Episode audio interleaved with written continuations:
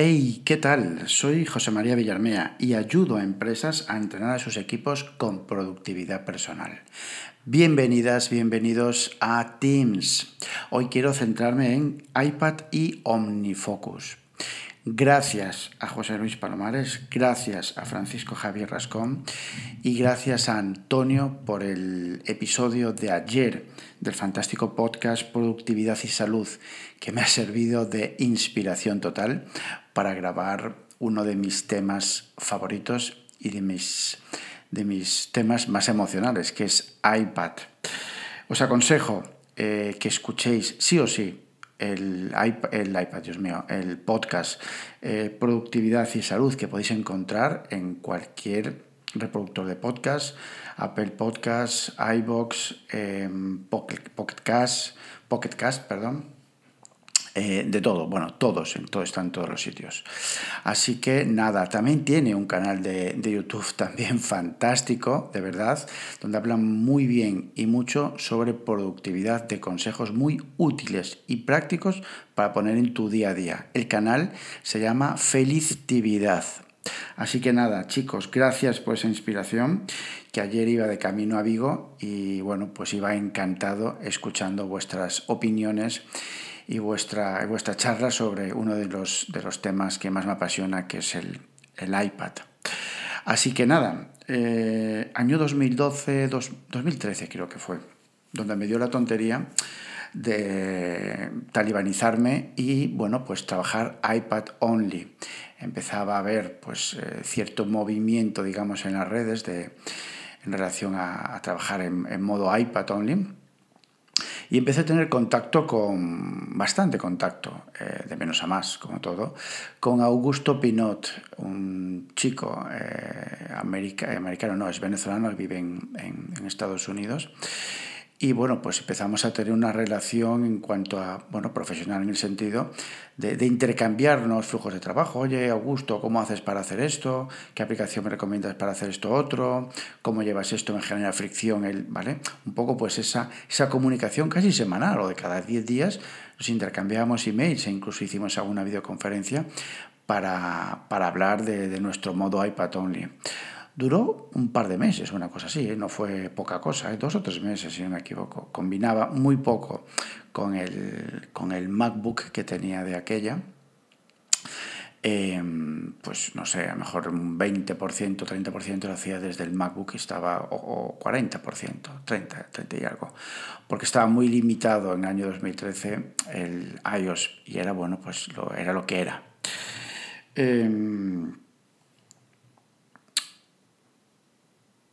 Y luego, además, en su libro posterior, que se me fue, el, las notas que tenía aquí en, en GoodNotes y me quedé en blanco. Eh, de hecho, a finales de ese año, 2014, sacó junto a Michael Slivinsky un libro, eh, iPad Only, eh, la era post-PC, donde, bueno, pues eh, hay un agradecimiento por parte de Augusto Pinot hacia mí en el sentido, bueno, pues el intercambio, digamos, de, de experiencias. Así que nada, ahí nació mi amor hacia el iPad Only. Y digo amor, ¿eh? Tal cual. Hay dos fases, yo creo, en, en, en, esta movida del iPad. Una primera fase donde, bueno, pues cuando salió, eh, nos vendieron un diseño espectacular como producto, porque siempre lo ha sido, esa es la primera parte, la parte física, que bueno, es la primera parte que, que, ves, que vemos, ¿vale? Y es lo que nos ha enamorado, ¿vale? Una que empezaron a las personas que empezaron a utilizar el, el iPad, aparte de ese, de, esa, de, ese, de ese enamoramiento, digamos, físico, ¿vale? De diseño, luego pasó la parte de, de experiencia completamente diferente a las tablets que, que había en su momento y al, y al, y al ratón, al ratón, ¿vale? Era, completo, era, era el, el, el, inicio de una experiencia completamente diferente. Pero nos lo vendían como un complemento, como cuando, pues eso, vas vestido, ¿vale? Y llevas un reloj, vas vestido y llevas un bolso, ¿Vale? O sea, el core, digamos, de tu vestimenta es lo que llevas puesto y al margen, al margen y, a, mayores, pues llevas eso, un bolso, un bolso como complemento. ¿vale? Que sí, que es un dispositivo, un dispositivo, un, un, complemento aparte, pero complementa, digamos, a tu, a tu vestimenta, a tu necesidad en ese sentido. Eh, y así nos lo, nos lo vendieron. Eh, pero ya se empezaba a percibir, como, creo, eh, como una, con identidad propia, ¿no? Es decir, estaban las tablets y estaba, y estaba el iPad.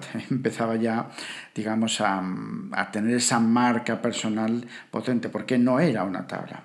Si es cierto que en esa primera fase era, pues eso, como, como lo vendían como un complemento, pues eso, no, no estaba preparado ni mucho menos para, para lo que está hoy en día el software. ¿no? Entonces los desarrolladores, en base a lo que le permitían y en base a lo que percibían de lo que de la tendencia de Apple, bueno, pues era como eso, pues un complemento. Y como era un complemento, pues aquí te doy mi software, te doy mi app, pues muy básica, casi en permisos de lectura y de muy poca creación. Ese fue el inicio del, del iPad que a todos nos enamoró. Hay una segunda fase, hay una segunda fase del iPad donde ya es distinto, donde ya el software, el hardware y la tendencia que quiere que percibamos Apple es la de producir, la de hacer, la de herramienta de productividad para tu día a día. Ahí empieza la segunda fase y ahí empieza de verdad el cambio hacia no la era post-PC, para nada, sino el verdadero iPad como dispositivo propio y como dispositivo individual para poder hacer, producir, ¿vale? Y ser un elemento más en tus flujos, en tus flujos de trabajo. Apple mejora, madre mía, con muchísimo de largo eh, el software de, iOS. Las herramientas de productividad, pues, pues eso, llegan apps eh, que a, medida que mejoran el, software, pues las apps son más potentes, pero repito, eh, la, la clave para mí ahí está en lo que el mensaje que lanza Apple. No en sí el software, porque puedes un software cojonudo, fantástico, ¿vale? Pero si el mensaje sigue siendo lo mismo como complemento, no cambia y la tendencia, el cambio, el mensaje, lo que quiere Apple que percibamos, empieza a cambiar para todos. Para, los, para las, compañías que desarrollan el, los software, tanto o más para las personas que consumimos iPad. Y empezamos a percibir el iPad, empezamos a, a etiquetar el iPad como un producto, como una herramienta con identidad propia, como una manera de, con un, dispositivo para hacer y para producir. Esta segunda fase es la fase que de verdad eh, nos interesa y la fase en la que, en la que actualmente, digamos, estamos. Joder, o sea, hoy en día hay iPads más potentes que muchos Mac. Si es que el motor en sí, el motor del iPad, el hardware, está perfectísimamente preparado iOS, iOS 12 supuso un cambio en, muchos, en muchos sentidos. Es decir, ya se, ya se enfoca ese dispositivo en, lo que decía antes, en hacer, en producir, en, facilitar flujos de trabajo cómodos, en preparar al dispositivo, preparar el software, preparar iOS para poder hacer, para generar la menos fricción posible y poderte dar flujos de trabajo y maneras de hacer diferentes a un iMac, pero maneras de hacer diferentes y maneras de hacer diferentes con muchos flujos de trabajo. ¿Era post-PC? Pues no, pero sí. Es decir, es un mensaje fantástico, fantástico, que de alguna manera eh, ha, multiplicado, ha potenciado el valor del iPad. Fijaos, desde el momento en que existe esa, ese discurso, esas dudas, esas, esas, conversaciones, esa literatura, esos artículos que se empieza a hablar de la era post-PC, todo eso lo que hace es poner en valor el iPad. Ese mensaje tuvo que haber salido de iPad, de iPad, digo, de, de Apple seguro. Hombre, claro, Fijaos el valor que tiene, cómo pone en valor el mensaje de es la era post-PC. Si es que no, no se trata de, y luego hablaré un poco más, eh, de, comparar, de, sustituir, pero ya el simple hecho, la etiqueta, la tendencia que quiere Apple que percibamos como era post-PC, ahí está poniendo en macrovalor, en supervalor, potenciando el valor del iPad. Y eso lo dice todo, todo. Es una herramienta para mí con identidad propia. Propia, no es un complemento, es una herramienta con identidad propia. Es sustituye al iMac. No, como decía Antonia, es que ni quiero, ni quiero que lo sustituya. Es eso, es un, un dispositivo con identidad propia. ¿Sustituye el pantalón corto de vestir al pantalón largo? No, no lo sustituye. En unos momentos utilizas pantalón corto y en otros pantalón largo. ¿A que sí? Un día de verano, un día que vas a correr, que vas a jugar al tenis, no te pones vaqueros, coño, te pones tu pantalón de deporte. A eso me refiero con identidad propia. Y no sustituye al pantalón vaquero o al pantalón de vestir que te pones para ir a currar. Así que no sirve el discurso de la post-PC. Sí sirve para poner muy en valor al iPad, pero no sirve, no sirve porque hoy en día un iMac es necesario, un, eh, ordenador de escritorio, y un, y un iPad no es que sea necesario, pero tiene su propia identidad. En mi caso, eh, bueno, tengo el iMac y tengo el, iPad y ahora mismo estoy con el iMac delante, es la primera tendencia que tengo cuando me, levanto. bueno, ahora en primavera trabajo bastante abajo desde, bastante abajo no, trabajo bastante desde abajo, desde el jardín, pero coño, o sea, cuando me siento en mi despacho, tengo lo primero que tengo es el, el iMac y es lo primero que, que, enciendo para empezar a currar. Dependiendo de lo que haga, lo hago con el iPad o con el, o con el iMac, ¿vale? Pero en mi caso, o sea, puedo estar trabajando con el, con el iMac y el iPad encendido delante con GoodNotes abierto para tomar notas o para muchas otras cosas, ¿eh? En serio, como segunda pantalla. Yo puedo estar trabajando en, pues no lo sé, en, no sé, en, en, un mentoring, ¿vale? En hacer un seguimiento y puedo tener mis notas en GoodNotes abiertas, ¿vale? en el soporte que tengo para iPad como segunda pantalla y a su vez en el iMac tomando notas en mi, en mi, sistema de gestión. ¿Vale? Perfectamente. Perfectamente. Así que en ese sentido es un complemento. En ese sentido no es un complemento. Es un sistema, es una, perdón, herramienta, un dispositivo con eh, identidad propia. ¿Qué no puedo hacer con el iPad? ¿Qué no puedo hacer? En mi caso nada. Todo lo puedo hacer con el iPad. Todo. En mis flujos de trabajo, ¿eh? en mis necesidades. Todo lo puedo hacer con el iPad. ¿Podría hacer entonces José María iPad only? Pues no. Mm, podría. Mm, es que no quiero hacerlo. No quiero hacerlo porque como decía José Luis, con muy buen criterio, Concho, es que hay cosas, oye, una pantalla de 20, bueno, en mi caso 21,5 pulgadas en el iMac es, joder, es, visión, es, es, comodidad, es, es, da, da un plus que en ese caso no da el iPad y al contrario, el iPad da un plus que no da el iMac. Entonces para mí es un complemento fantástico. Complemento no. Mm dispositivo con identidad propia que complementa al iMac o que al revés, ¿eh? o que el, iPad, eh, que el iMac complementa al iPad. ¿Vale? Bien.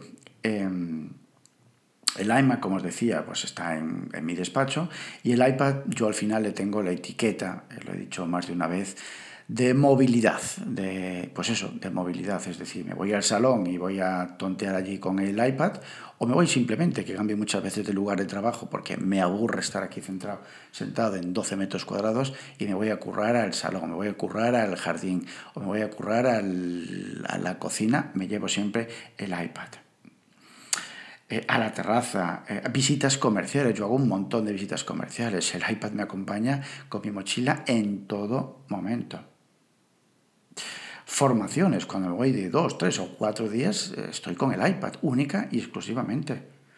Semanas, incluso un mes, en verano. Yo no tengo el iMac para nada y, joder, estoy en en un mes completo con, en modo iPad only total y puedo hacer de absolutamente todo.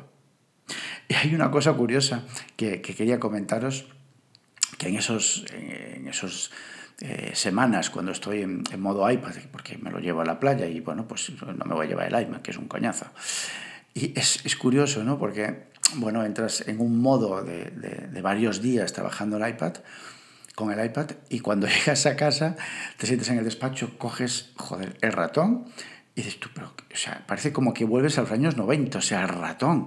Y ahí, ahí está esa magia de esa experiencia que es muy, experiencia, ¿eh? es muy superior a la del iMac. Para mí, es eso. O sea, visualizado, ¿no? Un mes currando con el iPad, con esa experiencia, con, esa, con ese tacto, con, esa, con ese arrastrar, con esa, con, bueno, esa, esa, tocabilidad, esa, esa interacción que casi es mágica ¿no? con, con esos contenidos, con esa aplicación, esa, esa conexión especial que se genera, esa empatía al final también, ¿eh? ojo, porque tocar es, es sentir, es, es, es, dominar, es tener el control, que eso no te lo da, no te lo da un, un cursor, ¿vale?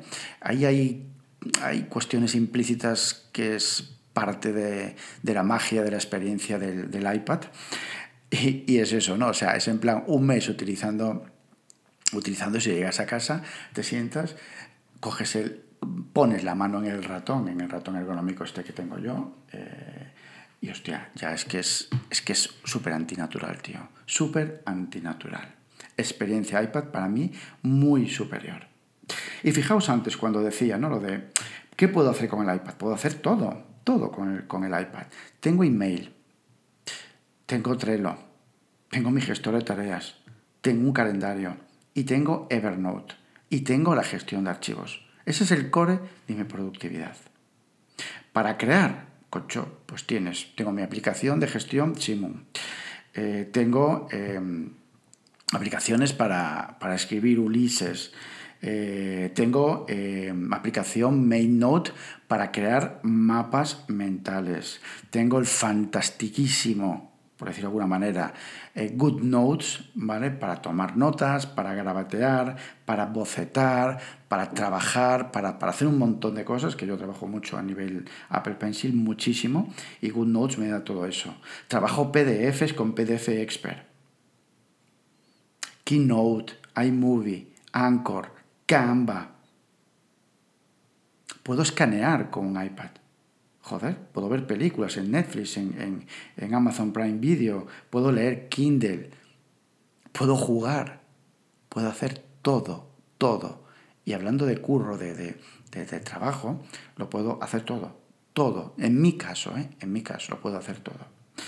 Así que bueno, esa es mi, idea sobre, sobre, el iPad. Igual me emociona un poco al hablar, ¿eh? disculpad. Y nada, quería acabar un poco pues con eh, la paja mental de, estos, de estos meses que he estado con, funcionando a, saco con, con, Trello. Sabéis que soy un amante del año 2014 de, de Trello, llevo trabajando en equipos de trabajo en otros equipos y colaborando con, con Trello y nos ha dado la vida, la vida, ¿vale? Y bueno, pues me dio por, por meter todo ahí en Trello, tanto las, los proyectos personales, proyectos eh, de colaboración, todo, absolutamente todo. Y lo llevaba bien, digamos, ¿no? Pero a medida que eso se llena, por decirlo de alguna manera, eh, notaba falta de visión, bueno, estaba como un poco enchochado eh, todo el, el, el, Trello en ese sentido y sobre todo, bueno, había una gran parte que era, que era manual.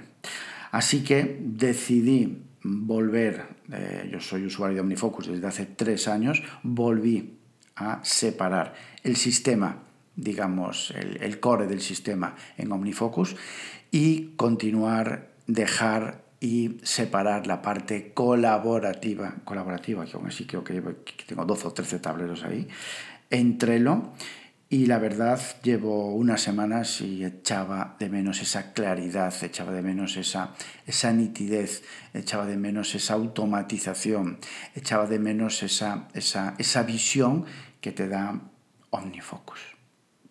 Y de hecho, bueno, pues como a raíz de esto voy a grabar en un ratín un pequeño vídeo que lo colocaré en YouTube para que podáis ver mis flujos de trabajo en OmniFocus y nada más.